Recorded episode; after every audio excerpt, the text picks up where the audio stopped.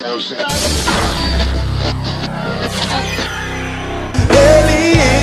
minha família em Cristo Jesus. Fala galera, estamos começando mais um podcast, Elim Podcast. Estamos aqui com outra presença ilustre. Como vocês já sabem, Silvio Micheletti, prazer para quem não me conhece. Lucas Souza, prazerzaço. E hoje nós estamos com uma, uma pessoa aqui que é muito conhecida no Ministério Elim, entendeu? Uma pessoa aqui que é famosa, não só no Ministério Elim, mas também um pouquinho afora, que é o Iago. Se apresente aí pra galera, Iago. Olá, pessoal, tudo bem? É, sou o Iago, sou diácono no Ministério Elim, tenho 19 anos. E é isso, acho que ao longo da, do nosso bate-papo aqui vocês vão conhecer um pouco mais sobre mim. Né? É isso aí. Bom, quer começar? Fazer alguma pergunta? É. Antes de começar. Eu só Não aponto dá. porque ele sempre Não esquece. É a função dele. Todo, toda vez é a mesma coisa. Eu tenho que ficar assim, ó. ó eu, vou ficar com a, eu vou ficar com a placa assim, da próxima vez. Como você ó, lembra? Eu não ó. A placa tá lá, né? Meu Tem- Deus. Enfim, antes de começarmos, eu vou aqui, é que o pessoal que tá ouvindo não sabe, né? Quem, só quem tá assistindo. Mas, por exemplo, a gente tem aqui o nosso, nosso banner com os nossos apoios. E toda vez eu esqueço de falar. Mas vamos lá.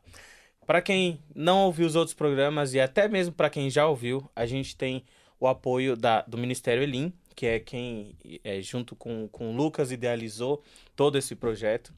Temos a Associação A Casa do Pai, que é a nossa ONG. Fazemos um trabalho ali com crianças e adolescentes, com cursos profissionalizantes, entre outras coisas. E temos a Comunidade Terapêutica Conquista, que também está sempre aí, eles nos apoiando, nós apoiando eles e daí por diante. Certo? Pela primeira vez ele falou tudo bonitinho. Ele só esqueceu de um detalhe. Ai, meu Deus. Redes sociais. Cadê as redes sociais? Cara, não, não esqueci não. Eu tava, eu tava planejando pra depois, entendeu? Mentira, eu esqueci. Mas vamos lá.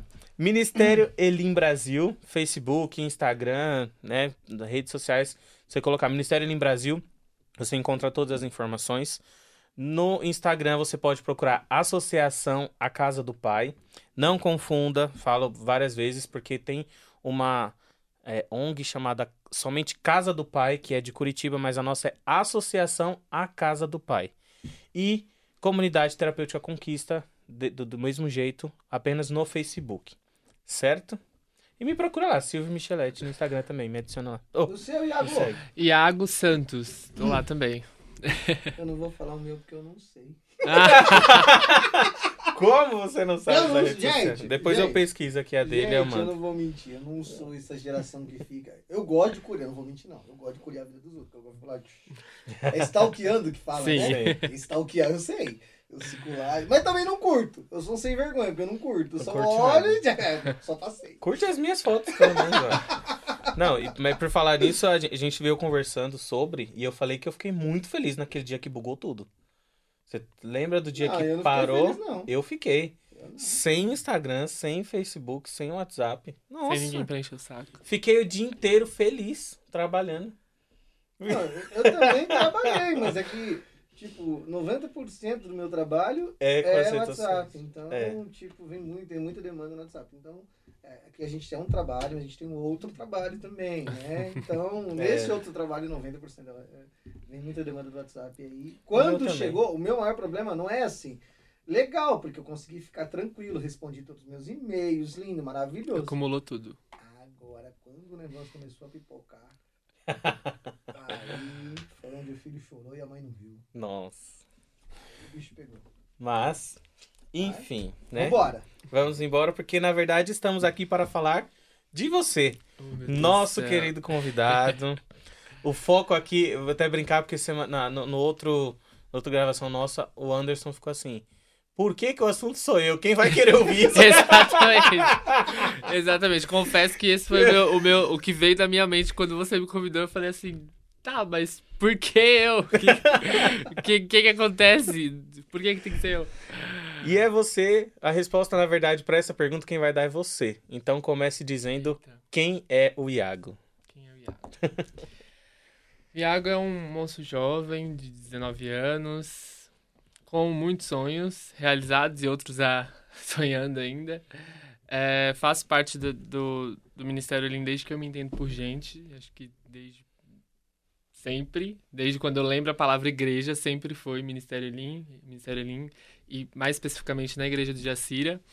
É, a partir dos meus nove anos, na verdade sempre vim de uma linhagem muito musical, né? Minha família sempre foi muito musical, minha mãe, minha irmã, meus tios, parte da minha mãe sempre foi muito musical. E a partir dos meus nove anos foi quando eu realmente comecei a me interessar por cantar na igreja, né? Foi quando os meus olhos brilharam e eu falei assim, ah, não, vou começar realmente a entrar nesse, nesse ministério de louvor, tentar pelo menos entrar, né? E aí foi quando surgiu a oportunidade, né, de entrar no, no ministério de louvor. Comecei com os meus nove anos de idade, com acho que uns 15 anos eu já estava sendo líder de ministério de louvor. Então. Oi? É. De novo, e sigo sendo até hoje o líder do Ministério de Louvor do, do Jacira.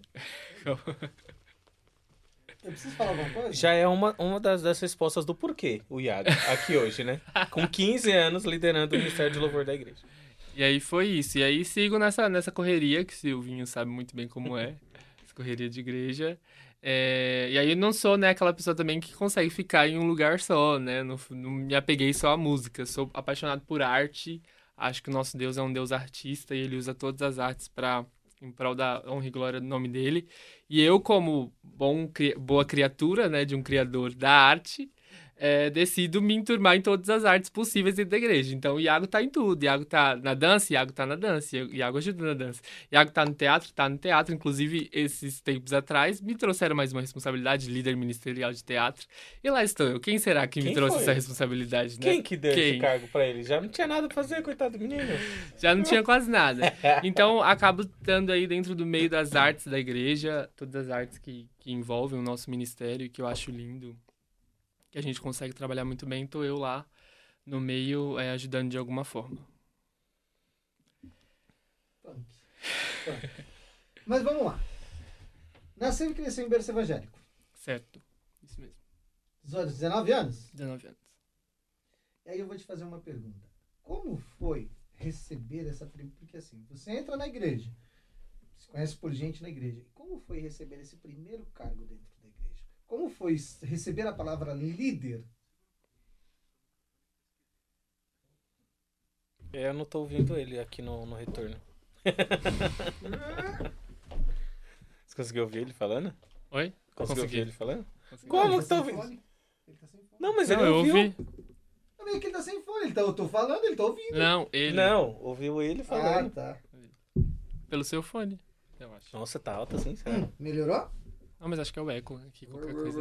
Ah, oi. Esse aqui é o número 1, 01. Pausa para os comerciais.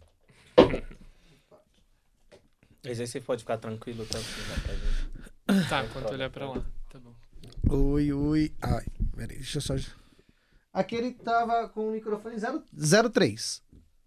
Isso, agora até eu me ouço muito bem com esse microfone aqui, Sim, viu? eu tô ouvindo melhor.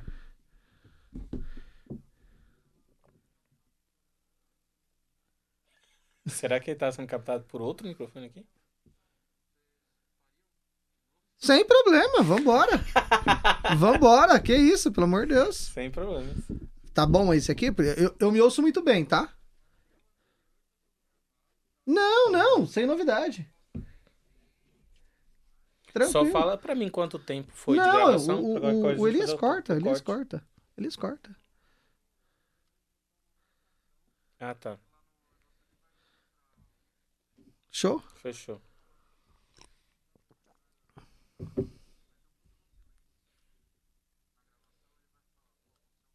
Beleza.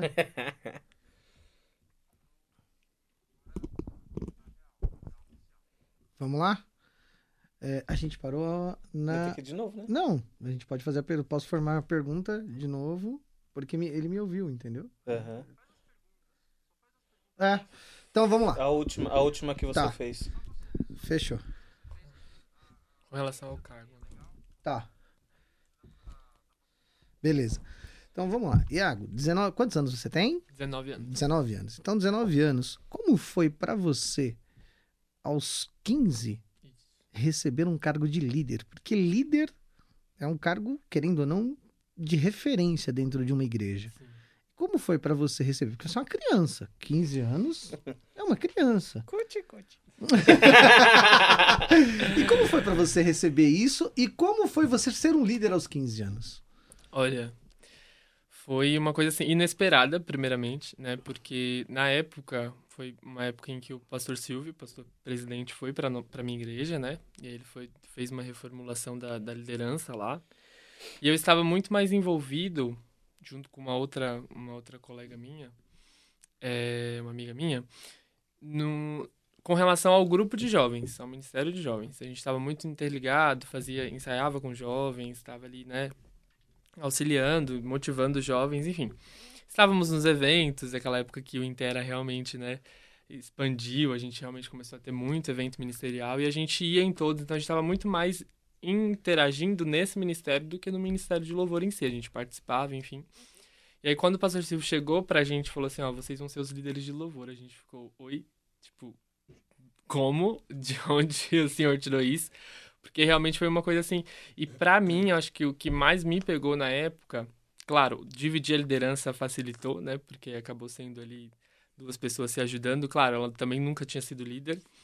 É, Mas ne- nessa situação, é, eu, o que acabou me pegando mais foi a situação de liderar pessoas mais velhas que eu. Eu era o mais novo do grupo. E, e aí tá, acho que só tinha um- uma ou duas pessoas mais novas que, que eu, assim, mas só tocando. E pra mim, fazer, tipo, liderar pessoas mais velhas, pessoas que tinham cargos maiores que eu na igreja, porque na época que o pastor Silvio nos colocou como, como líder, me colocou como líder, eu não era nem diácono, eu era cooperador.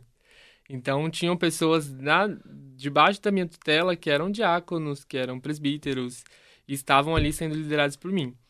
E aí, a, a- é, e aí o, que, o que me ajudou foi, de fato, me voltar para Deus e falar assim, Deus, o que, que o Senhor quer com esse propósito de liderança? O que, que o Senhor quer? Me, eu sei que o Senhor me colocou aqui, não foi algo em vão. Mas o que, que vai acontecer daqui para frente? O que, o Senhor quer que eu faça nesse grupo?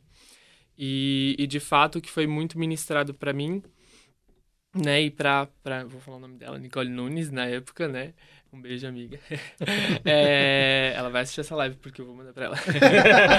É, Droga, nem vou poder falar mal da Nicole. Brincadeira, ela e sabe. na, que na época a gente, né, a- é, acabou voltando muito para esse propósito. E aí depois ela, ela acabou deixando a liderança, eu acabei sendo o é, líder sozinho. E aí o que eu sempre busquei, sempre disse em reuniões e, e nos momentos com, com o Ministério de Louvor foi: eu não quero. Nas outras lideranças isso acontecia, mas na minha liderança eu não quero que as pessoas olhem e identifiquem quem é o líder. Eu não quero que eles olhem e falem assim, nossa, o Iago é o líder porque o grupo tá a cara do Iago. Não, eu quero que eles olhem e falem, não, eu vejo Cristo aqui. E aí, se eu vejo Cristo, tá todo mundo no mesmo patamar, não, tem, não preciso identificar quem é o líder. É só entender que tá fluindo. Tá fluindo, tá tendo propósito que é levar a igreja à adoração, que é, que é motivar a adoração nesse lugar, e para mim é o que, o que é a recompensa. Então, o que, o que Deus ministrou ao meu coração é fa faz desse grupo realmente um grupo de verdadeiros adoradores. É, fala mais, per- mais, perto, mais perto do microfone, que aí a gente acaba não, não ouvindo. Gente, aqui é assim, a gente vai se ajustando e a gente É, vai mano. falando. É, mas antes de você, então, se tornar o líder, você já era um cooperador. Sim, E aí, tava... isso ser um cooperador. Gente, eu tô te falando aqui de um leigo, tá? Porque a gente tá falando de dois caras aqui que viveram na igreja. e tá falando de um cara aqui que voou. Ou seja, ele não, não tem uma base. Então, a minha pergunta é: antes de você é, se tornar, você era um membro comum e você se torna um coopera- cooperador. O que, que um cooperador faz e como foi pra você chegar num cargo de cooperador? Eu acredito que o cooperador ele tá mais ali no sentido de ser aquele que tem interesse em não em ser algo a mais, mas interesse pela obra. Então acho que a partir do momento que você entra na igreja e você deixa de ser só aquele que está sentado participando de um grupo, né? Eu tô ali, mas eu tô sempre sendo, né? é, sempre sendo levado por outras pessoas. A partir do momento que você começa a cooperar de outras formas, E aí você se torna um cooperador. Eu não, de fato, precisei de alguém virar para mim e falar assim, ah, você vai ser cooperador. E no nosso ministério acontece muito isso, no sentido de a pessoa, ela tá ativa dentro de algum grupo, ela tá ativa no sentido de estar tá participando de alguma coisa, de estar tá cooperando em algo para que alguma, né, a igreja é um corpo. Então, para que o corpo, alguma parte desse corpo esteja funcionando, ela automaticamente está sendo um cooperador, cooperadora da obra, né? Então, para mim também foi algo assim muito automático, claro. É... Jacó, o pastor Jacó teve muito, muita influência nisso. É, meu pai, chamo ele de pai na fé, porque ele não foi uma pessoa que nasceu um berço evangélico, mas assim que entrou, se aprofundou na Bíblia e não só em ele conhecer a Bíblia, mas em passar a Bíblia para os meninos da época, né, para os pequenos da época, que no caso um dos pequenos era eu. E ele não desistia de realmente falar, olha, vocês precisam aprender o que é. E ele passava tarefas pra gente, ele fazia um discipulado, passava tarefas pra gente, 30 coisas que um obreiro precisa fazer na igreja. E a gente não podia repetir. Então, tipo, era aquela coisa que você realmente ia ficar matando, tipo, colocar copo na, no, no, na mesinha do, do, pregador, da pessoa que tá dirigindo o culto. Então, eram coisas, a gente ia do mais básico até o mais profundo, assim, do que um obreiro faz na igreja, pra gente realmente entender o que era aquilo. E aí, a partir, acredito que a partir desse meu envolvimento com a obra, foi que se tornou essa questão de cooperador para depois chegar no, diac no diaconato. Tá, tá bom, mas beleza. Se você com 15 anos se tornou líder, com quantos anos você se tornou cooperador? Não sei. Aí eu já não sei te dizer. É, né? É, o cara com 15 anos. Ele já era líder. Daqui a pouco, daqui a pouco a gente vai aprofundar mais e a gente vai saber com quantos anos ele foi diácono. Quem que é o pastor da sua igreja hoje? Hoje o pastor é o pastor Charleson. Amigão, você tem um talentaço aí, tá? É. Prepara. Tá voando. Bom, vai lá, Sil. Sim. Mas não, mas acho que é, que, é, que é até interessante a gente continuar um pouco nisso, porque com quantos anos você começou a ir pra igreja? Então, desde que você se entendeu por gente, você já estava na igreja? Já estava na igreja. Minha mãe sempre me levou, junto com, com a Jamile, né, minha irmã. Sempre, sempre estive lá. É, de alguma forma participando, do grupo das crianças.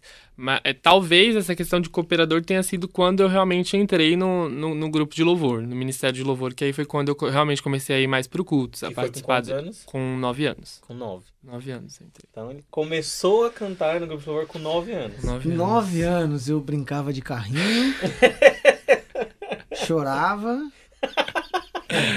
Acho que minha vida se resumia a isso. Porque nem pra escola eu gostava. Acho que com nove anos acho que eu não gostava de ir pra escola. Eu não lembro. Eu nem lembro. eu nem lembro. Se eu fosse entrevistado, vocês, iam- vocês iam ter que pegar, as perguntas antes, porque eu, Meu Deus. eu ia ter que começar a fazer uma meditação pra lembrar da minha infância. Mas é legal você falar nisso. E assim, eu vou entrar num tema até meio complicado. Porque assim, eu tenho certeza que você abdicou de muitas coisas na sua vida. E o que mais doeu pra você, assim, se abdicar para poder viver isso? Porque a gente sabe que é, a pessoa se doa muito. Eu falo porque é, Pastor Silvio para mim é uma referência. O que esse cara se doou para a obra é para mim é surreal. É a minha referência, né? Hum, E tenho certeza que você é referência para muitos jovens, né? E para uma grande parte da sua igreja hoje. Mas o que, que você mais teve que, que doeu mais assim você abrir mão para poder ser ser o que você é hoje? Vamos melhorar. Olha, eu acho que pro jovem, né? Eu acredito que ainda tem muita coisa que eu vou precisar renunciar, né? Pros próximos patamares que Deus vai me levar, com certeza. Mas acho que pro jovem, e principalmente o jovem de hoje, na atualidade que a gente tá vivendo, é, talvez seja a questão de amizades. Pra mim, é, o, que, o que mais me pegava, assim, era a questão, tipo assim, tinha um evento da igreja e eu, tipo, tinha que. Não tinha que ir pro evento, mas eu tinha uma responsabilidade e, de fato, deixava minha família, ou alguns, alguns afazeres, enfim, de- da, da família, de fato. Então, aquele relacionamento com a família, relacionamento com os amigos, que acabou sendo substituídos por, por responsabilidades da igreja. E também a questão de. é, na escola, época de escola, você sabe que, né? é, eu tava nove anos no auge da época da escola. Então era aquelas coisas, tipo, de amizades. As amizades faziam umas coisas e você tinha que fazer coisas contrárias. Você não podia seguir ali o mesmo Cara, coisa. mas eu não tô. Juro pra você, cara. Como é que um cara com 9 anos tem essa consciência? Eu não queria saber de nada com 9 anos. Eu tô abismado, eu tô falando sério. Eu tô falando sério. Você pega uma criança de 9 anos hoje, lógico, a gente tá falando hoje, a, a molecada querendo ou não, não é mais os 9 anos da minha idade. Não vou Sim. falar quantos anos eu tenho. Mentira, eu tenho 32. Né? Bota mais uns 10, hein? Ah, tá bom. Sou de 89, pai. Ô, respeita, sou 89. Aqui é 89. Mas é- uma outra é, é juventude, uma outra, uma outra é, criação. Mas, cara, você não. Beleza, tem 19 anos, mas não tá. A gente tá falando de 10 anos atrás. Cara, eu tô abismado, velho. Tô abismado, de Como que verdade. você acha que você teve essa- esse amadurecimento, né? Tão cedo, digamos assim. O que, que você acha que, que levou a isso? Olha, é muito complicado. Eu, na verdade, desde pequeno, eu, desde pequeno, né? Desde, de muito, desde criança, vamos colocar assim, né? É, já, tipo, tinha, tinha isso comigo. Na verdade, fui criado muito no meio de mulheres, né? Muitas mulheres. E, e sempre tive mais esse contato. É, e com relação à, à responsabilidade, eu sempre. Minha mãe sempre motivou muito isso, né? Essa questão de responsabilidade. Sempre me mostrou ser uma pessoa muito responsável, sempre tive ela como exemplo. E aí eu acredito que o amadurecimento ele já existia, mas ele se, se intensificou após a, a morte dela, né? Após o, o acidente que aconteceu, enfim, ela, ela faleceu há nove anos atrás. Nove anos, isso, nove anos atrás. E, e aí o que acontece? Eu tive que tomar. Aí eu tive que realmente falar. O amadurecimento tá, na minha, tá batendo na minha porta e eu preciso amadurecer de uma vez por todas. Com um irmão de 5 para 6 anos. É, minha irmã mais velha, mas já não estava mais com a gente em casa, já tinha a filha dela, o marido dela, enfim. E meu pai já de idade. Então, meu pai já tinha na época, acho que 58, 59 anos. Então, aquele momento foi o momento que eu realmente precisei amadurecer. Então, pra, pra correr atrás das minhas coisas, para fazer o que eu tinha que fazer. Então, claro, nunca me faltou o suporte, a ajuda de alguém ali, tanto da, da Jamile, enfim, da- de alguns familiares meus, é, para estarem me auxiliando naquele momento né? Mas ao mesmo tempo, não era, não tinha todo mundo 24 horas com você. Então tem aquele momento que você tá sozinho e tem coisa que só mãe consegue preencher. Então acho que foi uma, uma- um momento em que eu me voltei muito para Deus e falar assim, olha, ele, ele é o único que pode preencher o meu vazio, né? E, e se ele tá me chamando para ter esse, se a situação me chama, me pede esse amadurecimento, eu preciso amadurecer. Então para mim, hoje parando para pensar e trazendo esse, ouvindo vocês falando isso, para mim fica parecendo assim, nossa, mas para mim foi normal, tipo, Normal. foi algo natural. Foi tão Não normal, assim, porque eu sei que normal não é, mas natural. Tipo, foi algo que os processos foram, as etapas da minha vida foram me levando a esse amadurecimento.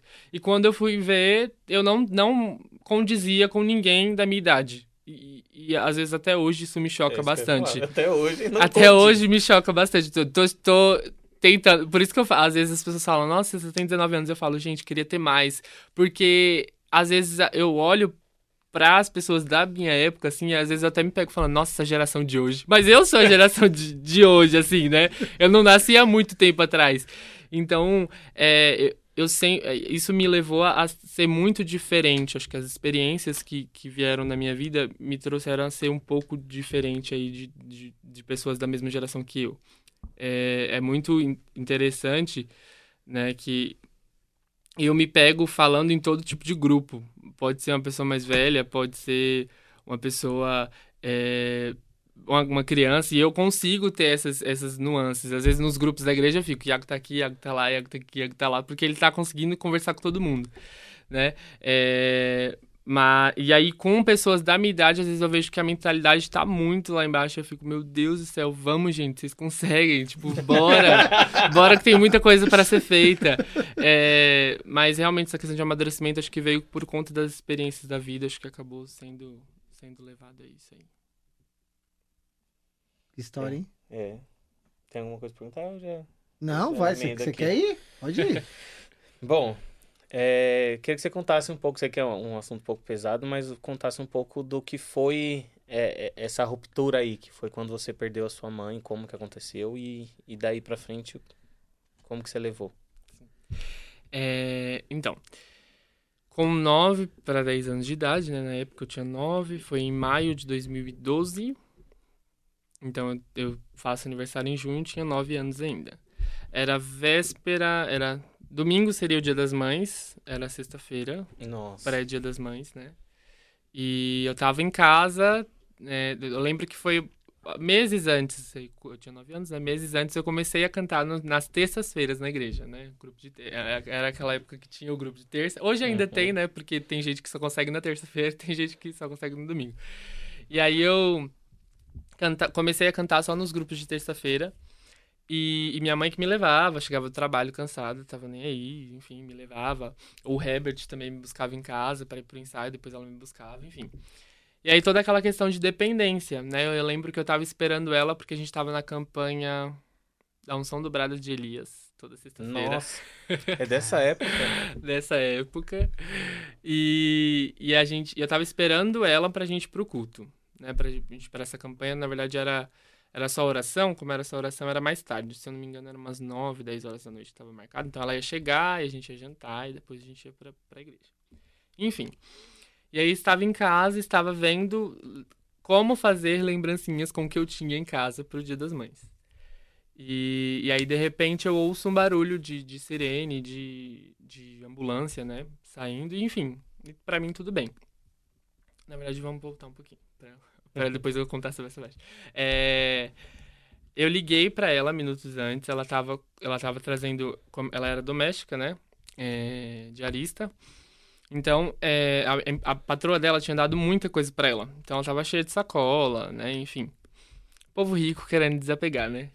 e aí, e aí ela tava trazendo bastante coisa e eu lembro de ter ligado pra ela, falado, mãe, é, a gente vai te buscar no ponto, né? A gente vai te buscar no ponto. Ela, não, não precisa me buscar no ponto. Aí, eu, aí meu celular, meu, é, era o celular do meu pai, acabou o crédito, eu desci, passei pelo mesmo local do acidente e fui carregar o celular. Minutos antes, 15 minutos antes de acontecer. Subi de volta pra casa, liguei pra ela de novo, mãe, a gente vai descer, vai descer pra, pra te buscar. Ela, não, não precisa descer pra me buscar, aqui ia descer eu, meu pai e meu irmão mais novo. E, e aí, ela, aí, eu, aí ela falou, não, não precisa descer pra me buscar. Quando eu chegar na esquina de casa, eu ligo pra vocês, vocês descem, porque eu moro numa ladeira, né, enorme. Ela falou assim, quando eu chegar, vocês, me, vocês descem pra me ajudar. Quando eu chegar na ladeira, eu ligo pra vocês, pra vocês me ajudarem na, a subir as coisas. E aí, tudo bem, entrei, fui pesquisar minhas coisas. Aí foi quando eu ouvi o barulho de sirene descendo, enfim, pelo, pelo bairro, né? E aí minha cunhada chegou pra mim, bateu na porta do quarto e falou assim: Água, sua bem indelicada, aquela pessoa. enfim. Aí vamos lá. É, Sua mãe sofreu um acidente. E aí, sem, sem, dó nem piedade. Nossa. Sua mãe sofreu um acidente. E aí eu fiquei assim, tipo, em choque, né? Deixei a, a janela do computador aberta, porque tava lá a questão da, da, da lembrancinha. E eu, meu Deus do céu, e aí eu não. Aquela questão de não cair a ficha, porque eu acabei de falar com a pessoa no telefone. Eu tô esperando ela porque a gente vai pra igreja.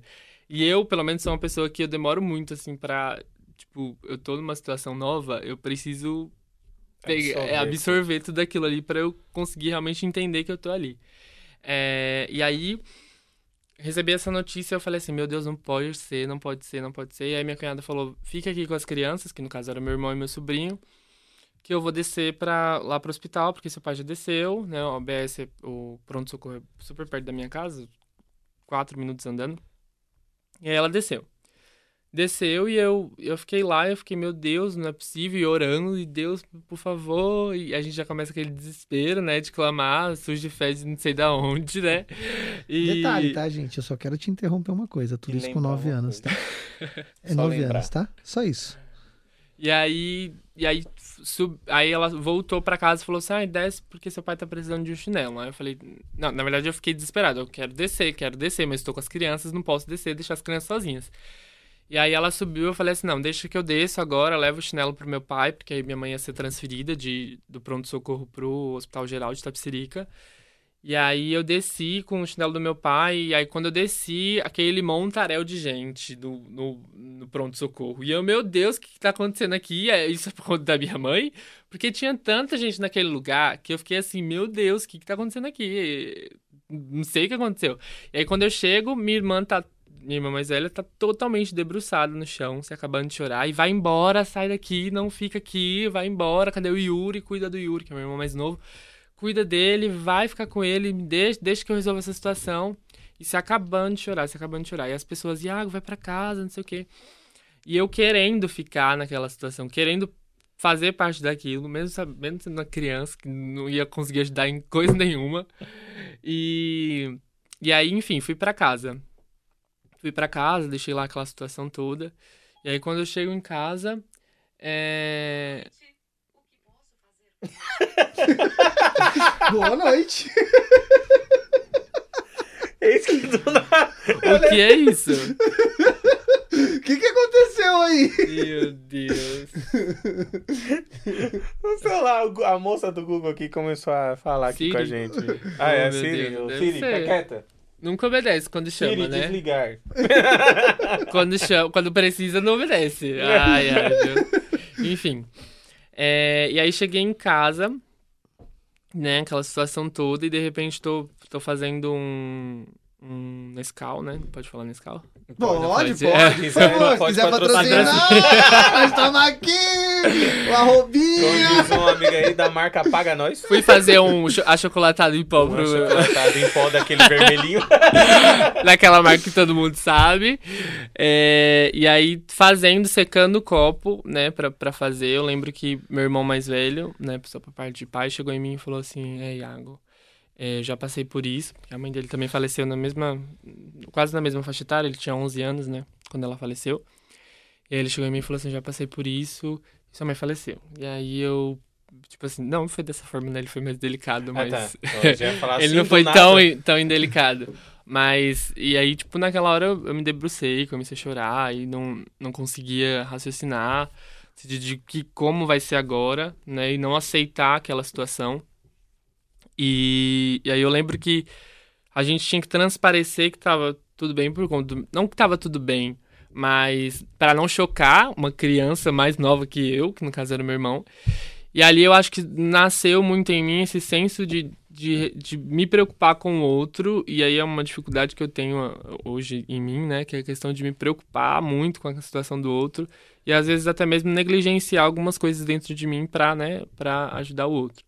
Então, e aí naquela situação, aí veio o, o- a, a situação do, do velório, né? A gente foi, foi lá pro velório. Primeira vez, a primeira e acho que uma das pouquíssimas vezes que eu vi meu pai chorando foi, foi nessa situação. Que ele chorou, ele não lembro de ter visto ele chorando no velório, mas eu vi ele em casa, assim, que ele foi lá fazer o, a questão de, não sei como funciona a documentação de, de quem morre, né, mas enfim. É, atestado de óbito, alguma coisa assim. E ele chegou e eu só vi ele chorando no, no, no canto da cama e eu falei, meu, isso tá acontecendo. É verdade, tipo, aconteceu. E aí, no- na questão do velório, muita gente, muita gente naquele lugar, muita gente, muita gente, muita gente. Sua mãe era bem conhecida. bem conhecida, muito querida, e eu ficava assim, gente, que tanta gente é essa aqui, pelo amor de Deus. E muita gente, gente que eu nunca tinha visto na minha vida. E eu não sei nem como que ficou sabendo que minha mãe morreu, porque naquela época não tinha nem WhatsApp. Como é que a gente. ia- Jornal. Eu lembro. É, exatamente. Eu- Teve. Eu, eu, eu fiquei sabendo do acidente da mãe dele pelo jornal. Teve. Eu vi passando no jornal e eu não sabia que era a mãe dele. Na, na época. Uhum. E aí, quando eu, eu não lembro onde eu tava, eu vi no jornal e. Ah, um acidente em Itapsirica e tudo mais. E quando eu cheguei em casa, eu fiquei sabendo que era ela. E aí, e aí eh, falando do acidente, né, também que eu esqueci de falar, é, a, o carro eh, foi de um vizinho nosso, ele tava dirigindo, era um vizinho nosso, e ele desceu da minha rua. Então, tipo, minha mãe desceu, é, é tipo uma rotatória que tem, que é o BS ali, ela desceu, atravessou a rua e o carro foi em direção a, a ela, diretamente. Então, foi a ela e a um senhor, pegou ela e o senhor que tava junto com ela. E, e aí, na hora, tipo, disseram que né, ela aguentou poucas horas, porque o acidente foi por volta das 7, 8 horas, o outro estado de óbito tá 9, meia, mais ou menos, antes das 10 ela já tinha falecido. Então ela foi socorrida, o tempo de ser socorrida foi o tempo que ela, que ela faleceu. É, e aí, tipo, é- é- ela foi atropelada exatamente no lugar que eu passei 15 minutos antes. E aí, uma das, das coisas que eu, eu lembro de, de ter ficado pensando é por que que eu não fui junto? Por que que, né, por que que não aconteceu? Por que que ela não deixou eu descer, descer eu, meu pai, ela e meu irmão? Porque seríamos nós quatro, né? Tipo, seria mais simples a situação. E a gente chega a indagar isso, né? Mas é por vários, várias situações anteriores, né? De, de, de tipo, um, um mês antes a gente tinha viajado pra Bahia. Ela tinha visto todos os familiares dela. É, na semana, na terça-feira, foi um culto que ela se entregou totalmente para Deus e que foi lindo a gente ver isso. Minha irmã Jamile lembra. Então, é, tudo assim tava. O ambiente já estava. Na semana ela falou que tinha sonhado com a minha avó, que já tinha falecido, chamando ela. Então, tipo, Nossa. tudo assim já. Como se ela soubesse. Entendi. E a gente ali realmente que ficou com o baque da, da situação. Mas foi assim, foi muito difícil cair a ficha. É, Não, e aí. Desculpa, Igor. Exatamente. Desculpa, não tem como você Não falar pra mim que como, foi né? difícil, cara. Porque isso com nove anos, desculpa, cara. O cara foi ferrado. Ele teve uma, uma costa larga que eu não teria. Tô sendo bem sincero. Eu Passei Sim. por uma situação recente agora que pra mim caiu, meus, caiu meu, meu teto. Então, cara, desculpa. Não tem como você falar pra mim, não foi difícil. Digo, Hum. foi, foi difícil, mas ele não foi duradouro. Você soube administrar isso numa forma surreal. Deus te deu uma. um- não, sei nem falar a palavra, cara. De verdade. Que muita gente não ia conseguir Não, ia, não, pô, o segurar, cara né? tem nove anos, velho. Nove Exatamente. anos. Como é que o cara. Aí o cara. A primeira coisa, pô, a primeira coisa que você indagar. Você indaga Deus, você indaga tudo. Em nenhum momento ele falou isso. Lógico, você tem os seus momentos de você conversar e tudo mais. Isso é normal, mas em nenhum momento ele deixa. Você pode ver que em nenhum momento ele fala disso. Não, eu saí da igreja, eu fiz isso. Não, a vida do cara é dentro da igreja. A primeira coisa que. Quando a gente perde, e aí eu vou dizer uma coisa: quando a gente perde alguma coisa, a primeira coisa que a gente fala: perdi o emprego, o que, que a gente faz? Culpa dele. É. Ô, você não olha por mim? Exatamente. Uhum. O cara perdeu a mãe, o cara com 9 anos tinha que segurar porque tinha um moleque mais novo. Pô, que isso? Eu vou embora. Tchau, obrigado. Acabou o programa, Cara, tchau, obrigado, Até a velho. próxima. E, e- Tchau, obrigado. e justamente, isso foi tão pesado pra mim que eu lembro que no, no dia do, do velório eu não consegui dormir. Eu não dormi. É, não lembro de ter chorado tanto também, assim, de ter chorado muito. Mas lembro que eu fiquei numa situação assim, claro, as pessoas me acolhendo, teve muita gente que me acolheu, eu sou muito grato a Deus pelas pessoas, assim, por mínimo que foi abraçar, né, consolar, é, mensagens que mandaram, enfim. Mas pensa, minha, minha irmã totalmente desolada, desolada, desoladíssima, chorando, desmaiando, passando mal. Ela não tinha condições de, de, de viver aquela situação. E eu me peguei como? Eu tenho que. Não que tenho que estar bem, mas foi meio que automático, inconsciente, assim, dizendo: você não. Você precisa estar ali para dar um suporte. E aí eu não conseguia nem, tipo, viver de fato aquela, aquela situação ali, tipo, do meu sofrimento. Então. Mas foi algo, assim, muito, muito, muito difícil de cair a ficha. Eu lembro que foi muito difícil, assim, de, de realmente entender que a minha mãe não ia voltar. Que eu, eu tinha que sobreviver, né? A gente já sobrevive, né? A gente sobrevive. A gente tem situações na nossa vida que a gente precisa sobreviver.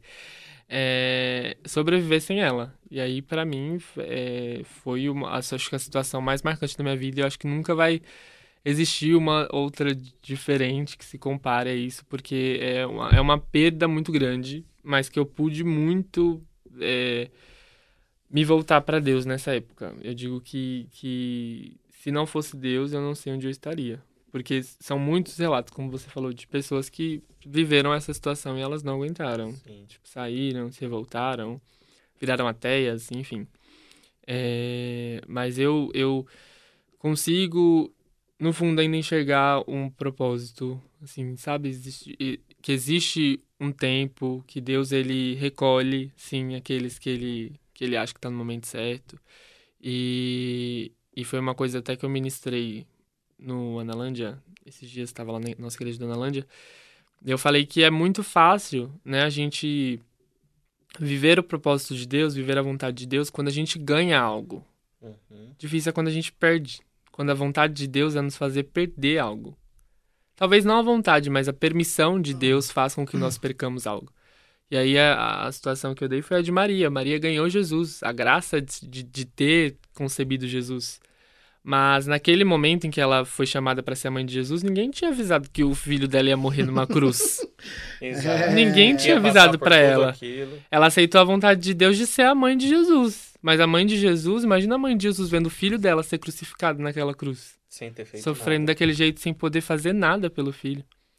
Então, é, é aceitar a vontade de Deus é você entender que às vezes vão ter perdas, mas são perdas que vão te levar a um propósito. E, e, e talvez, às vezes, até para te fazer entender que é, o, o, o maior presente que você pode ter é a presença dele na sua vida. Acabou. É. E aí, com tudo isso, aí você vai ir a cooperador, assume o grupo de liderança, da, o grupo de louvor da igreja, né?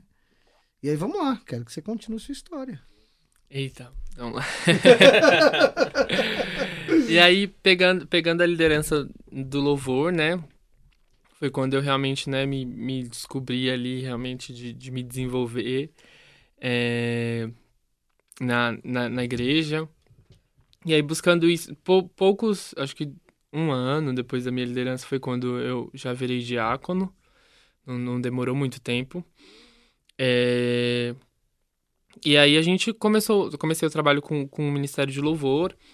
E aí comecei a me envolver ali um pezinho na dança, participei do, de, de teatro ministerial, fui ajudando ali e aqui.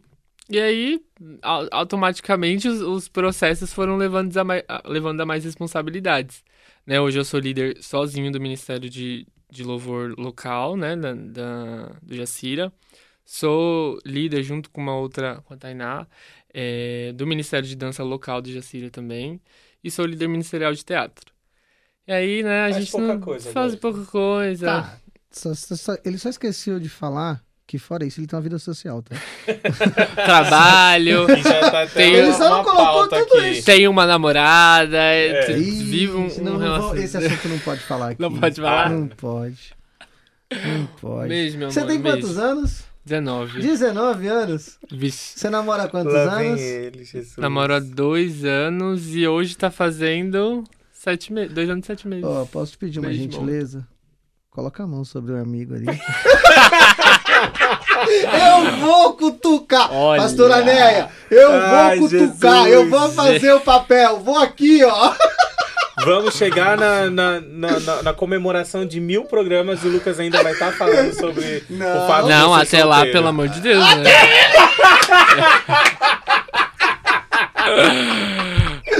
Vai aparecer. Sil, pelo amor de Deus, tem que aparecer alguém, Sil.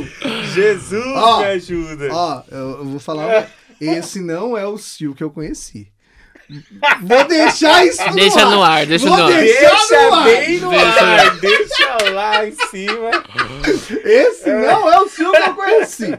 Só isso que eu vou falar. Tá vendo? Pessoas mudam. Glória a Deus, glória a Deus. Meu Deus. Não, tá bom, as pessoas mudam, mas também não casar, não arrumar nada. Meu Deus do céu, 32 já, pai. 30 aqui, 32. Não, 32 Eu tenho eu. né? 30. Enfim. Mas já que você entrou nesse assunto, Eita, né? E é que, é que na verdade esse é um assunto bem delicado aqui no nosso. Hum. São dois assuntos. Que você Você já não viu pode não falar. São duas coisas que você não São pode dois assuntos falar que gente pode falar: relacionamento, questão de namoro, né? Casamento, essas coisas. E sobrepeso. Sobrepeso? São dois assuntos que Não, a gente. você não viu no fala. começo aqui como é que a gente tava, né? Quem vai sentar É. lá, quem vai sentar aqui, vai esconder aqui. É. Ai, Porque a mesa nem esconde a, a- a gordura aqui, gente. O negócio eu fico bem direto pra câmera. Tá difícil o negócio, tá difícil. Mas enfim. Fale sobre o seu namoro. Eita, né? Já, que, é- já que é pra, né, pra rasgar vem- o verbo Senta que lá vem história. Não, vamos, antes do namoro, vamos falar um É. pouquinho da vida. Antes, antes de chegar no namoro. Quando você começa a trabalhar? Porque aí depois a gente é do namoro, né? É, né? É, porque ele começa, a, creio eu que ele começa a trabalhar, depois ele namora, correto? Isso. Então vamos lá. É. Essa, essa deveria ser a ordem, tá, jovens? essa deveria ser a ordem. É, mais ou menos, né? Mas vamos lá. vamos lá. É, eu começo a trabalhar com 14 anos. 14 anos, 13 para 14 anos, eu começo na, na escola da minha prima com panfletagem, fazendo panfletagem da- do, do colégio, né? Colégio particular. E aí começo ali fazendo essa, essa questão de panfletagem. Depois de um tempo, começa a ter mais necessidade de, de ajuda na secretaria, né, do colégio. Começo ali ajudando. É, depois de, junto com a, com a minha irmã, no caso, né, minha irmã era secretária e eu era o ajudante dela, né, auxiliava ali na, na escola também. Aí por lá passei na, na questão de, já trabalhei na cantina da escola, já trabalhei no transporte escolar da escola, na secretaria. E aí fiquei, depois minha irmã saiu, né, deixou de ser secretária. E eu acabei sendo o secretário, né, real oficial lá do, do- da unidade. E aí fiquei nesse cargo, acredito que por uns dois anos. Acho que quando eu tinha 16 ou 15 para 16 anos, acabei sendo secretário. E aí fiquei até junho desse ano. Eu tava ainda nesse, nesse mesmo emprego aí lá dos, dos meus 13, 14 anos. E aí foi quando eu consegui uma oportunidade agora na minha área, faço psicologia. E aí agora eu consegui um estágio. E agora tô trabalhando numa, numa ONG, a Rede Cidadã. É, lá ajudo, né, na, faço parte da rede inclusiva. Então a gente trabalha com, com vagas de aprendizagem para jovens com deficiência, LGBTQIA+, negros, né, é, os, as, os grupos minorizados pela sociedade. Então a gente acaba trabalhando essas vagas e aí tô aí num novo desafio, né? E aí a gente vê que a questão não tá só na igreja, tipo, é não, não foi quando eu entrei na, na escola, claro, começou uma coisa né, ali mais embaixo, mas quando eu peguei a responsabilidade de secretário, era não só o secretário, né, mas tinha que estar ali envolvido em tudo, então para conciliar era bastante coisa. Continua sendo bastante coisa, né? Não parei de trabalhar. Tá bom, mas como é que é pra você decidir ser um psicólogo? Eita. Olha, é, sempre fui apaixonado por música, por arte e, né? Foi o que eu tinha- imaginei.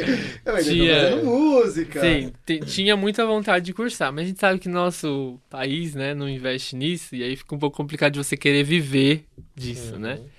E Já aproveitando, para quem não ouviu ou assistiu o nosso bate-papo com o Anderson, ele fala muito sobre Uhum. isso, da questão da dificuldade de se trabalhar com a música, né? Então, se você que não ouviu, terminando esse, você ouve o outro. Isso aí, isso aí.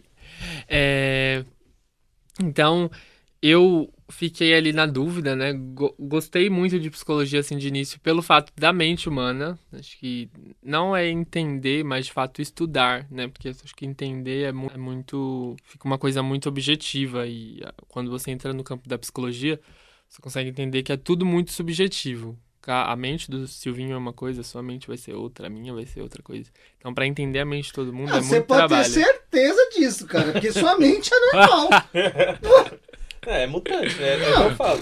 As pessoas acham que não existem X-Men. Ah! Existe, tá? Existe. Cara, não eu tenho tô. certeza. Não tô aqui colocando o cara lá em cima. Eu, Lucas, não aguentaria 10% do que o cara passou. Com 9 anos, eu tenho 32 e não aguentaria. Imagina com 9. Tô fora, meu amigo. Vamos lá. Então, acho que essa decisão de psicologia veio muito desse, desse fator, né? E o fator também de poder voltar para algo relacionado à igreja. Então, tipo, a psicologia, claro, ainda mais por. Claro, tem essas discussões, né? Religião e psicologia, tem esses impasses e tudo mais. Mas. É. Engasguei. é Tá aqui segurando o. A pessoa começa a morrer. aqui. Engasgou com a água. Cara. É, é. Acontece. É difícil, você é bullyingado em tudo que é lugar aqui, cara. É difícil. Não pode nem engasgar. Não pode nem engasgar. Eu cortei o, o raciocínio dele, tá? Então, tem aquela discussão, né, de religião e psicologia, né? Psicologia é uma ciência, ciência da mente. Mas eu ainda acho que tem muita coisa na psicologia que a gente consegue utilizar dentro da igreja. E é algo que tá me apaixonando. Agora eu tô no, no quarto semestre e tô fazendo psicologia social. E tem me chamado muita atenção, assim, porque tem muita coisa que dá pra voltar pra igreja, pra trabalhar futuramente. E como voluntário, e fazer um trabalho voluntário. Associação- Quem é o administrador aí da Associação Na Casa do Pai? Já entra em contato. Aí já vem mais uma responsabilidade já. É. Pode sair do seu emprego, você entendeu?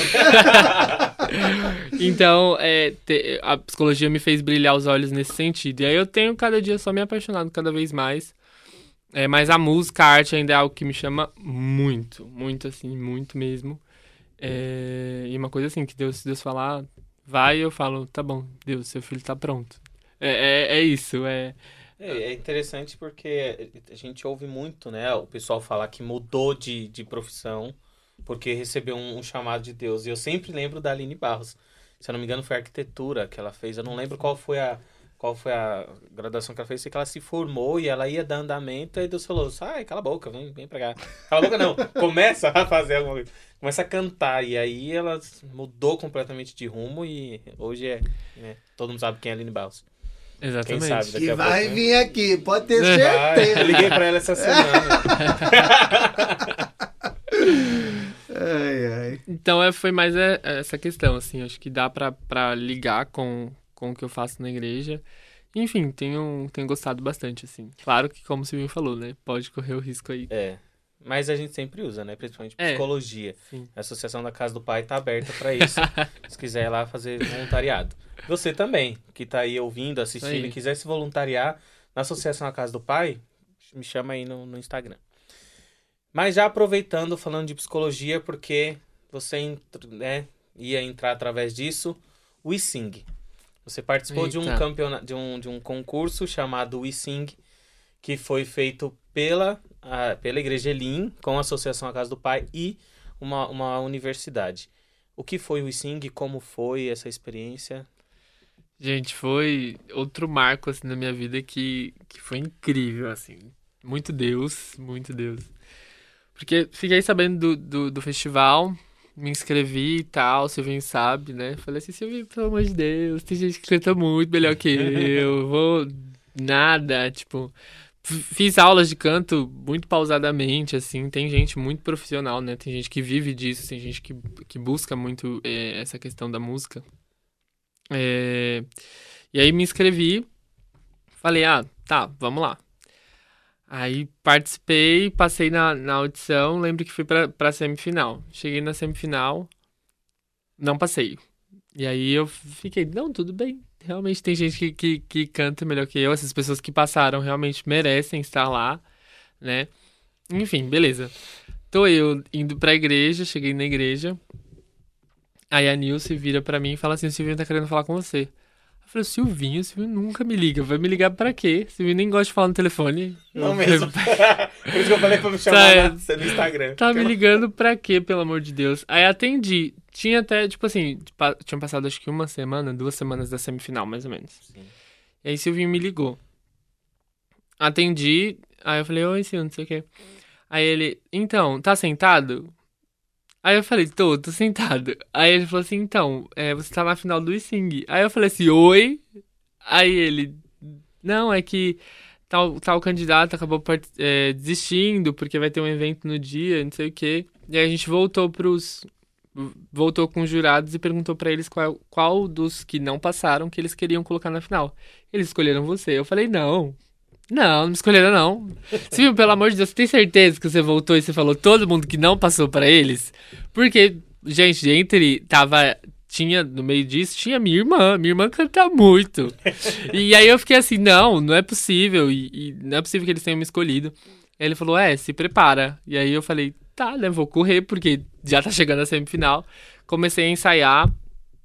É, e aí o, a música que eu escolhi foi uma música do Tom Carf. E aí eu, eu falei, nunca tinha cantado. E Pode falar. detalhe, é, pra, pra final, tinha que gravar um vídeo. Isso. é, o vídeo que tivesse, os, os vídeos que tivesse maior número de votação ajudava na, na pontuação final. Então ele ainda ia ter que gravar o vídeo, postar esse vídeo pra gente, pra ele começar a ter essa, essa Prejudicado. Mas vocês falaram, falaram que. Mas o que que é esse? Qual que é o eSing. O que que é o ISING? O eSing foi um concurso de música feito pela, pela, pelo Ministério Elim com a Associação A Casa do Pai e uma universidade, onde escolheram, onde a gente abriu inscrições para, para cantores cristãos, né, que para, para eles pudessem ter oportunidade de, de, de seguir carreira, se tivesse esse interesse de conhecer algo mais. E tinham três premiações. Tudo bem que uma ainda está em, né, em, em, Em é, andamento. em andamento, mas era. Acho que o terceiro lugar ganhava um celular. Isso. Isso, o terceiro lugar ganhava um celular. E E a bolsa. 50% de bolsa nessa faculdade. Isso. Segundo lugar, ganhava a gravação de um, de um single e 50% de bolsa. Isso. E em primeiro lugar, ganhava 100% de bolsa na faculdade, é, gravação de dois singles e o, o eSing Tour, que era uma agenda para cantar em, em todas as nossas igrejas, em eventos específicos, em um ano. Então, já saía com uma agenda aí cheia. Inclusive, Suzana, vamos marcar para você vir, que foi quem ganhou em primeiro lugar, que também virou parceiraça nossa após o eSing. E aí, fui pra, fui pra final. Cheguei lá. Aquele montaréu de gente que eu não sei de onde saiu tanta gente lotado. pra torcer por mim. Eu falei assim: não, não é possível que isso aqui tá tudo cheio, não. E era muita gente, era muita gente. Eu cheguei, eu não imaginava, né? Eu cheguei lá, cheguei antes, né, de todo mundo pra me arrumar, enfim, para me preparar. Eu falei assim, gente, não vai, não vai ter tanta gente assim. Tipo, nem muita gente tinha confirmado pra mim que iria. Enfim. E aí eu e aí eu lembro que eu tava lá no fundo, aí o João Eder foi fazer umas técnicas com a gente de, De relaxamento. de relaxamento pra gente não ficar tão nervoso, né? Porque eu tava muito nervoso, muito Não, nervoso. quem organizou esse Sing fez um negócio perfeito, né? Contratou até a galera pra fazer relaxamento. Você viu? Eu não vou falar quem foi. Eu me Prazer. recuso. Você sabe por quê? Você sabe por quê? Pergunta se esse cara colocou tudo no papel. Eu não vou nem falar nada. É, né? Mas tá bom, vida que segue, a gente aprende, a gente aprende. Não, mas a gente foi- aprende. ficou- Assim, eu não participei, mas ouvi muito. Falar, ouvi falar muito bem do Sing, então parabéns. Parabéns pra quem organizou. Parabéns pra quem organizou. Beijo pra mim. Mas aprenda, tá? Coloca no papel da próxima vez. E aí, aí, enfim, chegou, chegou lá na final e, e aí após essa técnica de relaxamento, eu tava muito nervoso e aí eu relaxei. Relaxei num estado que eu não consigo, eu não, eu não acreditava que aquilo tava acontecendo. Eu, eu lembro que a- a- é, eu ia cantar ao vivo, só teclado e voz, teclado não, piano, né? Eu fui piano que acabou tocando. Piano e voz, uma música que eu não tinha costume de cantar na igreja. E a gente que canta na igreja, a gente tem costume de cantar com a banda completa, com back, é... enfim. E uma e- música difícil, né? Exatamente, a gente tem costume de cantar uma música que tem um solo, no back entre todo mundo, beleza, tranquilo. E eu lá cantando a música sozinho, uma música difícil, uma música numa região que é alta. E aí eu falei, não, beleza, bora. E aí abriu as cortinas, eu lembro de acreditar, de não acreditar que aquilo estava acontecendo. Eu olhava pra plateia, eu não conseguia mensurar a quantidade de pessoas que tinham ali. Eu lembro que antes de eu, de eu entrar, os apresentadores perguntavam: é, quem vai ser o próximo? E a torcida, Iago, Iago.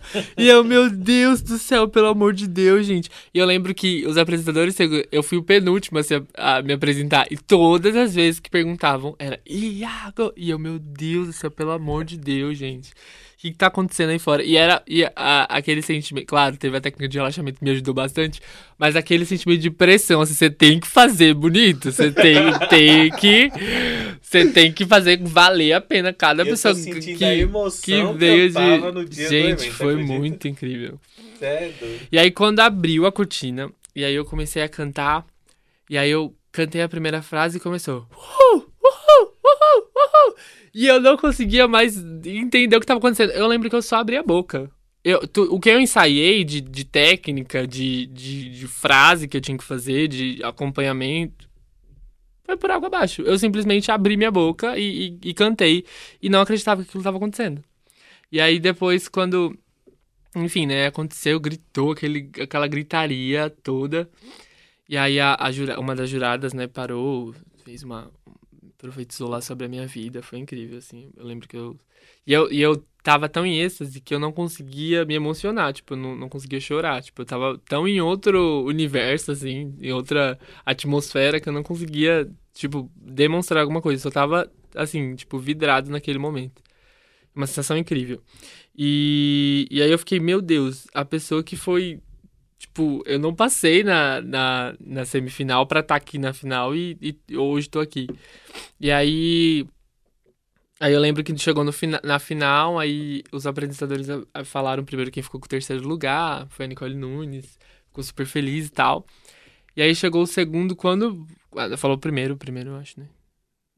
Não. É, aí primeiro foi, foi. Acho que falou o terceiro e depois o primeiro. Acho Não. que foi isso. É, porque aí. É. Foi? Não lembro. Enfim, não lembro. Eu, pior que eu se vir lembrar junto, vai É, dar. Dois que De- não tem dois que não memória. tem memória pra lembrar Meu fica complicado. É, busca aí, vai. Mas eu sei que um quando time falaram, eu não acreditei. Eu não acreditei que tinha sido eu. Eu fiquei assim. é, tipo, meu Deus, não é possível. Não é possível que, que isso aconteceu. E, e saí de lá, assim, em êxtase, em- sem entender. E no final, muita gente me abraçando, me dando parabéns. Eu não lembro com quem eu falei. Minha namorada Giovana hoje, até hoje é chateada comigo, porque ela, na época a gente não era namorada ainda, mas ela era minha melhor amiga. E. Melhor amiga. Tá, mas melhor amiga só pra ela ou só pra você? Como assim? Na época, quem Ah, tá. gostava de quem? Ah, então, é, Sempre, então, né? Eu já vou emendar um assunto no outro. Então, naquela É. época, naquela época eu tava mais, eu tava mais bem resolvido, assim, É. tipo, com, com essa questão de sentimento de gostar dela. Acho que ela tava mais, Tá perdido. mais apaixonadinha. Tá, mas você ficou em segundo lugar. Em segundo lugar. Pô, legal, cara. Em segundo lugar e assim, não, não acreditei. Foi algo, foi uma coisa muito marcante na minha vida porque eu acho que ali foi quando eu me dei conta que o talento que Deus me deu é algo assim, tipo, realmente não é algo pequeno, sabe? Tipo, é uma coisa que ele quer me, me usar através daquilo e não foi não foram, as pessoas não chegaram em mim no final falando assim, Iago, você cantou bonito, tipo, sua apresentação foi ótima, eh, foi impecável, não. As pessoas chegaram falando assim, eu vi, tipo, você adorando, eu vi, tipo, você entregando aquilo a Deus e é isso que, que, que chama a atenção em você. Então, eh, pra mim, é tipo assim, é, foi uma sensação de missão cumprida, porque pessoas foram tocadas. Eu sei, de, de- teve uma, uma, uma moça que chegou em mim no final do, do, do evento e falou assim, eu tava com meu marido, meu marido não é cristão. Ele se arrepiou dos pés da cabeça com você cantando, e só com você cantando. Deixa eu só fazer uma pergunta. Você tá no YouTube? Isso tá. Tá? Tá, Tanto na- que. Não sei se tá no YouTube ou só no tá, Instagram. no, mas tá no meu Instagram, no meu Instagram tem o, Pesquisa lá, tem viu? o, o vídeo de eu, de eu cantando no Pesquisa, dia. até porque o cantor da música que ele né, fez a apresentação também teve Se, acesso. se manifestou. Tom Carf se manifestou sobre o vídeo. de Comentou tão bom meu vídeo. que ficou a apresentação do Iago. Foi, Então, assim, uma coisa procure. surreal. Surreal, assim mesmo. De, de- ali, ali eu consegui entender que Deus me chamou e o meu ministério tá relacionado à arte, tá ali dentro da música. E, e o que ele entregou nas minhas mãos não é algo pequeno. Ah, Eu me. me a- é, ainda a gente ainda tem essa questão, né, de falar, ah, outra pessoa canta melhor que eu. Mas é, de se minorizar, sabe? Tipo, se colocar pra baixo. Eu tinha muito isso na época, tipo assim, de sentido de, ah, tem muita gente que canta melhor que eu. Mas dentro ali eu vi que não é só a voz que conta. Não era só isso que. Não é só isso que é levado em consideração. Tem muita coisa por trás disso. Ter só voz não vai te levar aos lugares altos que o Senhor quer te levar. É, E como é isso pra você transformar? Ah, vamos entrar no- no- na questão da, da namorada e depois a gente volta um pouquinho, vai. Vai lá, senhor. Você, você tinha Não, eu só ia perguntar como que é o relacionamento, porque eu ia citar este fato da questão da, da amizade, começou com a amizade, e o, o como é o relacionamento cristão. Que é uma, uma dúvida que tem para muitos jovens, é algo que a gente luta muito na igreja para fazer os jovens entender Eu não isso, sei o que é isso. essa responsabilidade, justamente. justamente porque tem alguns jovens que não sabem o que é ter um relacionamento cristão. Gente, eu tenho que admitir. Eu dei trabalho pra esse cara. Eu dei trabalho pro pastor Meu Silvio. Deus. Eu. Nossa! Olha, um dia a gente vai conversar. É. Um dia ele será entrevistado? Sim, um dia ele será entrevistado, um dia o John será entrevistado, eu não preciso não. Ah, Só torça pra eu não estar aqui. Meu Deus. meu Deus. Deu até medo. Só torça. E aí, vamos lá, né? Vamos falar do relacionamento. Você recebeu lá do início? Não, Você já sabe. Não, mas eu vou. Não, vou mas eu não sei. Olha lá, ó, pronto. não sei. E quem tá lá também Também não provavelmente sabe, né? Tá que- bom. que esse negócio. Eu sei que saber de. Não, quero detalhes, assim, ó. Nos mínimos detalhes. Então, bora lá. 2016. É isso? 2016. 2016? Não. 2015. Ó, só vou te dar um conselho. Cuidado com É, as cuidado datas. com as datas, né? Enfim, assim, ó, em determinado ah, ano. Um tempo atrás. Há um tempo atrás, exatamente. Algum apanha. tempo atrás. Um tempo atrás, vamos lá. Primeira vez que eu vi ela, ela já tinha me visto um ano antes, né? Primeira vez que eu vi ela, Mas foi na Viela? não, que eu a Ah, vi. Ah, chato. Eu não tinha entendido. Eu Besta. brinco muito sobre essas coisas. A primeira vez que eu a vi, avistei aquela pessoa, Ai. é. loira, branca, linda, maravilhosa. E, e aí, tipo, eu olhei e falei assim: não, essa menina ela deve ser de outro lugar. Ela não é de São Paulo, nunca vi ela aqui, né? Ela não deve ser de São Paulo, né? Nas nossas igrejas de São Paulo. A gente tem igreja em Londrina, né? Deve ser do sul. Enfim, e aí só ficou por isso mesmo, né? Eu falei assim, ah, ela deve ser de algum lugar. Isso foi em 2015, agora eu lembrei. 2016, foi quando a gente começou realmente a conversar. Foi a primeira convenção que eu cantei. E a primeira convenção, quem sabe que a convenção, convenção é um evento ministerial que a gente tem na, na nosso, no nosso ministério, que reúne todas as igrejas. E, e aí eu, eu, foi a primeira convenção que eu cantei e a primeira convenção que ela dançou. Então a gente começou a ter muito contato por conta dos ensaios. E foi quando a gente começou a conversar. E a conversa vai, a conversa vem, enfim. E aí começamos, né, a, a se paquerar, mais eu, né? enfim, paquerando ela, e enfim, nisso. Aí não deu certo. Não deu certo, a gente colocou um monte de empecilho na frente, distância, não sei o quê, porque, pra quem não sabe, ela mora na Zona Leste, ela é a nossa igreja do Jardim das Oliveiras, não sei se você conhece. Conheço! Ela é lá do extremo leste. E eu sou do extremo sul, eu sou do Jacira. Eu moro no Jacira, ela mora lá no Jardim das Bem Oliveiras. perto. Não, ele não, não, não vou corrigir aqui. Ele fala que ele mora no Jaciro, mas ele já mora com um pé em Itapsirica. Exatamente. É um pé de Itapsirica, ele atravessou a rua de É interior, é interior. Exatamente. E quanto tempo é de viagem da. Três horas. Ele nem fala, ele nem fala que é o tempo, né, é o tempo de viagem mesmo. É, tem que falar é assim. uma de viagem. pra ver. Três horas de, de transporte público. É um ônibus, um metrô, dois metrôs, um trem e um ônibus de novo. Não, mas se tanto de transporte público como transporte de carro, não vai ficar. Não vai fazer muita diferença, Não, não. três horas do mesmo jeito. Exatamente. Às vezes o metrô sai mais rápido que o Olha, ônibus. Ou que o olha. carro. E, e aí a gente tentou, não deu certo. 2017 eu lembro que aconteceu uma situação e a gente. Na verdade, 2017 para 2018 a gente parou de se falar por conta de uma outra pessoa que se intrometeu no meio, enfim. O erro da minha vida. Enfim, brincadeira. Mas, Silvio. Uma outra pessoa se intrometeu, enfim, e aí acabou abalando não só né, a, a situação do. Tá, tá, mas você também deixou ela se intrometer, né? Não, ninguém se É, intromete aí. Não exatamente, É, vai. é. Mais ou menos, vai. Mais Vamos ou lá. dedos. É. É, e aí acabou ac- acontecendo dessa. De, de abalar a nossa amizade. Eu fiquei um tempo sem, sem falar com, com a Giovana, né, no caso. E aí eu lembro que a gente voltou a se falar em 2018. E aí a gente. Aí foi quando a gente realmente começou a ser muito amigo. Tipo, de contar tudo um pro outro, enfim, e ser, amigo de verdade. É, começamos nessa amizade, amizade. E aí tentamos de novo. Lembro no Congresso de Jovens de 2018, a gente ainda tentou de alguma forma, sei lá, começar a namorar. Ela começou a demonstrar, enfim.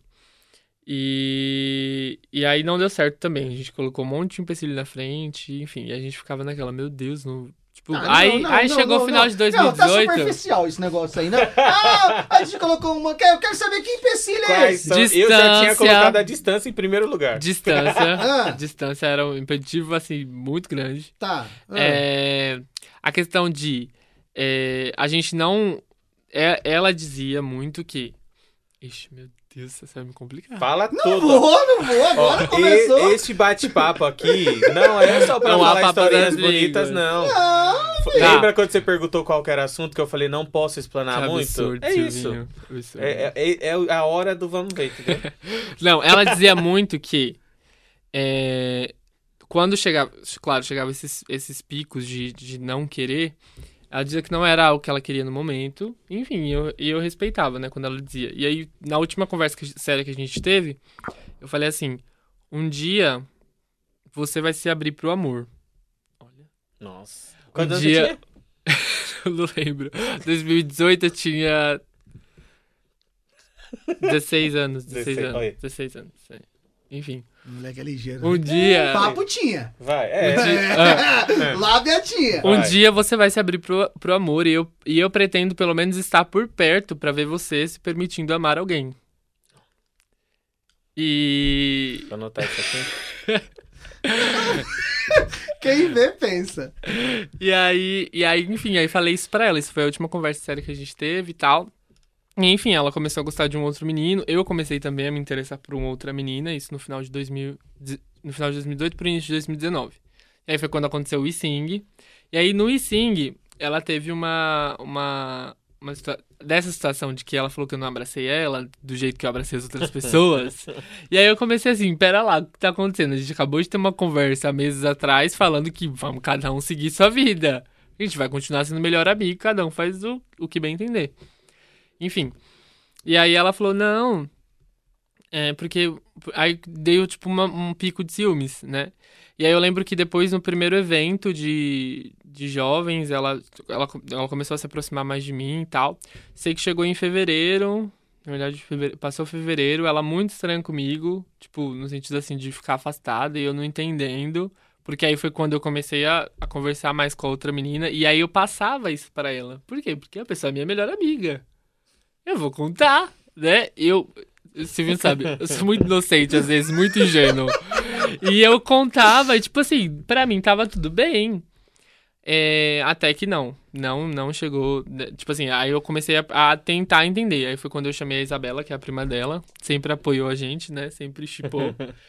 É, eu falei assim, não, o que que tá acontecendo? Ela falou assim, você não entendeu ainda?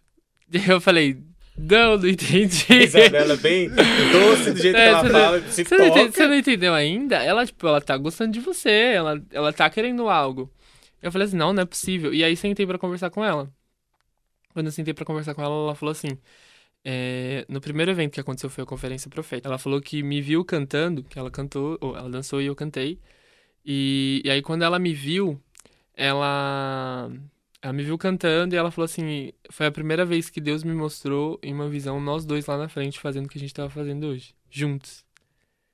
Eu nunca tinha enxergado a gente juntos, mas naquele dia eu enxerguei. Só que no outro, isso foi no sábado. No domingo à noite, ela, não, ela saiu no sábado falando: "Eu vou falar com o Iago". Falando para a prima dela, e a prima dela é testemunha da situação. E aí, no domingo à noite eu fui falar dessa menina, da outra menina, no caso. E aí fui falar da outra menina e aí o mundo dela desmoronou. Ela falou, ah, então não vou falar. A Giovana, do jeito que o Silvio sabe que ela é, ela se revoltou, falou, não vou falar, não vou falar, não vou falar. Até que chegou esse tempo de. isso aconteceu em janeiro, em março, eu sentei pra conversar com ela e ela contou tudo isso. E aí eu falei, não, então é pra, pra ser, né? Então agora é o momento certo. E a gente começou a entender que os processos que a gente passou foi realmente processo de maturidade. Porque se a gente não tivesse, tivesse começado a namorar antes, talvez hoje a gente não estaria junto mais. Porque a gente não estava no nível de maturidade pra entender isso, Pra Quantos entender anos que Deus tem? queria. Ela tem 20 hoje. Tá bom, né? Tá bom? Quantos anos de paquera aí, pô? É. Exatamente. E todo mundo, todo mundo que a gente "Vai, conta. logo, vocês dois, É, você quer?" aí ficava o, o- a pressão ali. É, os amigos aí. uns É amigos. engraçado que ele gosta de pressionar, mas não gosta de ser pressionado, né? Então, né? Ó, Deus falando aí. Fala, Deus. Fala Deus. É justamente isso. E aí, aí, aí a gente conseguiu entender que, de fato, a, a maturidade nos levou a, a ter o relacionamento que a gente tem hoje. Com 19 anos. Tudo isso com 19 anos. Eu não vou nem falar mais. Acabou pra mim. Acabou. É, mas aí o, o interessante é essa questão agora. Relacionamento santo, que é o que o povo fala Cristão, na igreja. pronto. É o que o povo fala desse jeito, né? Namoro santo, namoro namoro cristão. santo, Como é ter um namoro cristão? Porque isso é uma, uma dúvida do, do povo. Acho que o namoro cristão, ele precisa ser pautado, é, primeiramente no amor, né? Acho que precisa ter a questão do amor. As pessoas falam, ah, mas vai aprender a amar. Não, gente, vamos entender que o conceito de amor, amor não é só um sentimento, amor é atitude, né? Você, aprim- você pode aprimorar o amor, mas essa questão, enfim, mas vamos entrar muito nisso, não que isso é muito filosófico, ficar filosofando aqui. Enfim, vamos mais para a prática. A gente tem que ter o amor, tem que ter o respeito, pela pessoa que você está ali, entender que é, aquela pessoa ela não é só sua, ela tem algo a mais para fazer, assim como você tem as suas coisas, né, as suas, as suas responsabilidades, aquela pessoa também tem. Eu acho que o que o que prejudica e o que influencia muito nos relacionamentos hoje em dia é a questão de não estar é, andando na mesma visão. E eu acho que justamente essa questão da visão que a Giovana teve, essa conversa que a gente teve antes de começar de fato o relacionamento, nos fez entender que nós somos duas pessoas super atarefadas que vão ter que dar um jeito de se de se de se de, de conviver, porque somos duas pessoas super atarefadas é, que moram em mundos distantes, localidades muito distantes uma da outra. E a gente tem que tentar, assim, assim, como que a gente vai se encontrar com três horas de distância, enfim, conciliar tudo isso. Então a gente fez alguns acordos, né? Tipo, a gente vai tentar se ver toda semana, todo fim de semana. E se eu não me engano, nesses dois anos e sete meses, todo fim de semana a gente se viu. Acho que não teve nenhum que a gente não se viu, assim, uma semana que a gente não tenha se visto. E... Mas eu acho que é justamente essa questão. É, quando jovem, ou a jovem vão buscar. Não, já vai lá pra lá. Fala Já lá. olha direto. Quando o jovem ou a jovem vão buscar alguém de fora, quando a gente fala de fora, jovem, não é fora mundo, tá? Vamos tirar essa questão do secular. Uhum. Mas gente fora do seu convívio, fora ali da, da sua realidade, fora de entender o que Deus tem pra sua vida. Essa pessoa vai te prejudicar. Ou vocês entram num acordo e a pessoa entende que existe um propósito na sua vida, assim como existe um propósito na vida dela também, que um vai ajudar o, o, o outro pra chegar nesse propósito, vai dar certo. Se ela não entender, aí que tá o, o problema. Eu acho que é justamente isso. Você conseguir entender que é, encontrar alguém de fora vai ser um pouco mais difícil do que você já namorar com alguém de dentro. Se relacionar com alguém de dentro. Alguém que já tá entendendo ali o, o, o que você faz, qual o caminho você está seguindo, qual a visão que Deus, qual o propósito que Deus tem para sua vida. Porque pegar pessoas de visão, a, a própria Bíblia fala, né? Que não dá pra, pra andar em duas visões diferentes, né? Uhum. Tem que estar na, mes na mesma visão, é o mesmo alvo. Então, quando se pega alguém de fora, assim, eu falo fora do, do, do que você tá acostumado a viver, fica muito difícil de, de conciliar tudo. Você acha que se você estivesse namorando com uma, uma pessoa que talvez não fosse da igreja ou que talvez não tivesse os mesmos pensamentos que você, seria mais difícil? Seria mais difícil ou talvez eu nem estaria com a pessoa mais hoje. Acho que seria.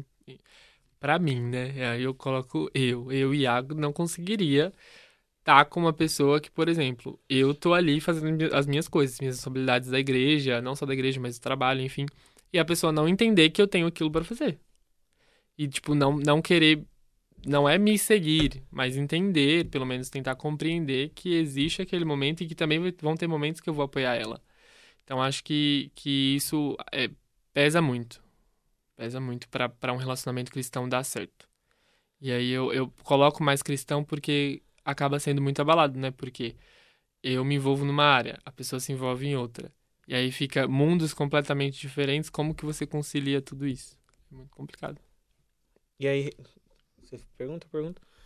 É, e tomando isso aí como base, como é, assim, pra gente tentar finalizar, como é com toda essa responsabilidade, com tudo isso que passa, é, ser um jovem cristão e abdicar de todas as outras coisas, tipo, deixar de, de, de, sei lá, de, de ir pra uma festa, de ir pra uma balada, de ter uma vida social do jeito que você... Como é isso? Por que você fala? Porque teve uma, uma hora que você falou a respeito de propósito. E o que é mais difícil são as pessoas entenderem o seu propósito. Como, como que é isso pra você? E que, qual seria uma, uma dica que você daria pros jovens? Eita, meu Deus. Vamos lá. É, olha, eu acho que é, a chave de tudo, o segredo de tudo, Espírito Santo, eu acho que é o, o nosso amigo, aquele que vai realmente abrir os nossos olhos pra gente entender de fato o que está acontecendo na nossa vida e para onde que a gente tem que caminhar. É, eu comentei nisso sobre essa questão do jovem cristão a- atualmente na live que eu tive com o João Éder no, no Interagen há um tempo atrás. E eu falei que é muito complicado ser jovem na atualidade porque os jovens eles não estão interessados nisso. Ele, hoje em dia a gente não vê mais essa, essa vontade de buscar o Espírito Santo, né? de estar ali realmente buscando incessantemente por aquilo. E aí a gente acaba. é, Lembrei de uma coisa agora. A gente acaba, é justamente que eu falei lá com ele, eu tava tentando lembrar aqui. É, acaba é, vivendo, o jovem de hoje, o jovem da atualidade, acaba vivendo o que as outras pessoas contaram e deixam de viver o que Deus tem pra fazer na vida deles. E aí eles esquecem que é um outro tempo, cara. É uma outra era, é uma outra realidade, é uma outra sociedade. Não é a mesma sociedade que o seu pai, a sua mãe viveu, ou até mesmo o seu pastor. E aí eu coloco essa questão por quê? Porque muitos jovens ficam presos a experiências dos outros. Tipo, por exemplo, ah, eu sei que Deus cura porque Deus curou, usou a minha mãe lá atrás, no, no tempo que ela era criança, pra. Ela, minha mãe viu alguém sendo curado. Eu sei que Deus. é, viu? eu sei que Deus faz isso porque tal pessoa viu, porque tal pessoa fez. Mas, cara, e você? Tipo, você não vai fazer nada? E aí a gente coloca o Espírito Santo numa caixinha pra falar assim, não, o Espírito Santo só age dessa forma. Ou o Espírito Santo não age mais como ele agia antes. Mas não é o Espírito Santo que não age mais como ele agia antes. Ele continua agindo, só que somos nós que não buscamos. Somos nós que não queremos que ele haja. E, e aí a gente tira o Espírito Santo das multiformas e multimaneiras que ele pode operar nas nossas vidas. E é uma coisa que eu busquei muito em mim, isso tem vindo muito comigo nos, nos, no passado dos anos, que é Deus tem algo inédito para fazer na sua vida, Deus tem algo inédito para fazer através de você. E aí a gente se pauta muito na questão, ah, porque o que aconteceu na Bíblia é, só vai acontecer na Bíblia. Não, pode acontecer e pode acontecer. Jesus mesmo falou que nós faríamos obras maiores do que ele fez. Então ele nos dá essa autoridade. Não é para você ah, se achar o bambambam, bam, bam, porque ah, e através de mim pessoas foram curadas, foram libertas, demônios foram expulsos. Não. É para você realmente dizer: eu fui encontrado, eu não sou ninguém, mas eu fui encontrado por um Deus que me deu um espírito de ousadia para continuar a obra dele nessa terra. Eu acho que nós jovens precisamos entender isso que Deus ele tem coisas novas para fazer através de nós. E eu acho que a gente entendendo isso, a gente começa mais a buscar o Espírito Santo e a entender que ele tem um propósito para as nossas vidas. E, e o que mais o mundo quer dizer para nós hoje, a sociedade, é viva sem propósito. Você não precisa ter uma direção. Viva do jeito que você quiser. Não, gente. Não, pelo amor de Deus. Não é assim que funcionam as coisas a gente tem um direcionamento, até porque a gente tem um alvo, a gente tem um foco, a eternidade. A gente tem uma promessa, a gente não é, não, tá, não somos mais ovelhas desgarradas. Nós temos um pastor. E esse pastor, ele tem algo para nós fazermos aqui. E a gente precisa entender que existe algo inédito, algo inédito para ser feito na sua vida, creia nisso. E se aproxime do Espírito Santo, ele vai mostrar o que ele tem para fazer através de você. E não é só uma coisa, não, é muita coisa. E uma coisa que eu trouxe pro, no devocional do grupo de louvor, que eu me baseei num livro, é sabedoria é saber o que Deus sabe. Sabedoria é saber o que ele sabe. Ah, Iago, mas é saber o que ele sabe do meu irmão? Saber o que ele sabe do que vai acontecer daqui a dois anos? Não. É saber o que ele sabe de você. É saber o que ele quer para você agora. Tipo, Deus, estou começando meu dia. Como que o Senhor quer me usar hoje? O que, que o Senhor tem para fazer através da minha vida hoje? Acabou. E ali você vai estar sendo uma pessoa sábia. É isso. Eu ia fazer uma pergunta para ele falando assim: ah, deixa um recado para os jovens. Ele já deixou. Ele tem 19 anos, gente. A gente termina aqui. Valeu, abraço. Tá, Mas é isso. É, não tem mais o que falar. Ah, né? Realmente é uma, uma, pessoa. Por que trouxemos o Iago? Porque é um exemplo. Você respondeu agora? você se respondeu? Você, é, você, você se respondeu, achou essa oh, resposta? Olha, tô, tô encontrando aqui. Daqui a pouco assimilo. É, porque ele falou que demora pra assimilar. É, demora pra assimilar. Mas a resposta é essa. É um exemplo. Um, um homem de Deus. Um jovem um, Acabou de sair da adolescência. Jovem velho. jovem velho. Um jovem de Deus, uma pessoa que entrega a vida, que se, se dedica, que faz, que não tem medo de abrir mão, né, da, da, da da sua juventude, até porque se a, se a gente for parar para pensar, é o que a Bíblia fala, é o que a palavra de Deus fala, que nós temos que entregar a nossa juventude a Deus. E aí, às vezes, as pessoas. Enquanto ainda temos vigor, né? Exatamente, enquanto ainda temos vigor. E, e as pessoas, às vezes, não entendem o que é isso, né? Ainda falam, ah, como assim? Não, eu vou deixar para ser para servir a Deus lá na frente, depois que eu aproveitar minha vida e não sei o quê. Não, mas é o hoje. O Deus Deus Deus está pedindo o seu hoje que, que você vai fazer neste momento, enquanto você tem força, enquanto você tem vigor.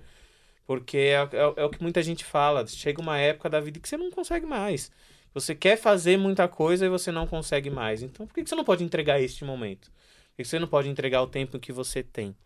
Então, é por isso que nós te chamamos, porque é um exemplo para os nossos jovens, é um exemplo para quem está ouvindo, para quem está assistindo. E eu não tenho mais o que falar. Não, te agradecer, te agradecer pelo tempo aqui com a gente. Isso. Desculpa por algumas coisas. Ah, a gente Isso. foi bonzinho demais. A gente, não fez, a gente nem fez aquelas perguntas lá de, de, de qual foram os maiores micos. Ah, Meu Deus. Não, não, deixa pra próxima. É, isso aí deixa pra próxima. Não, verei mais vezes, com certeza. Foi maravilhoso, foi incrível. Mas a gente não pode finalizar sem pedir pra você dar uma palhinha. Ah, meu Nossa, Deus. Nossa, a gente tá aqui com um dos melhores cantores do Ministério Elim. Pelo amor de Deus, né? Tá. Então, Vamos lá.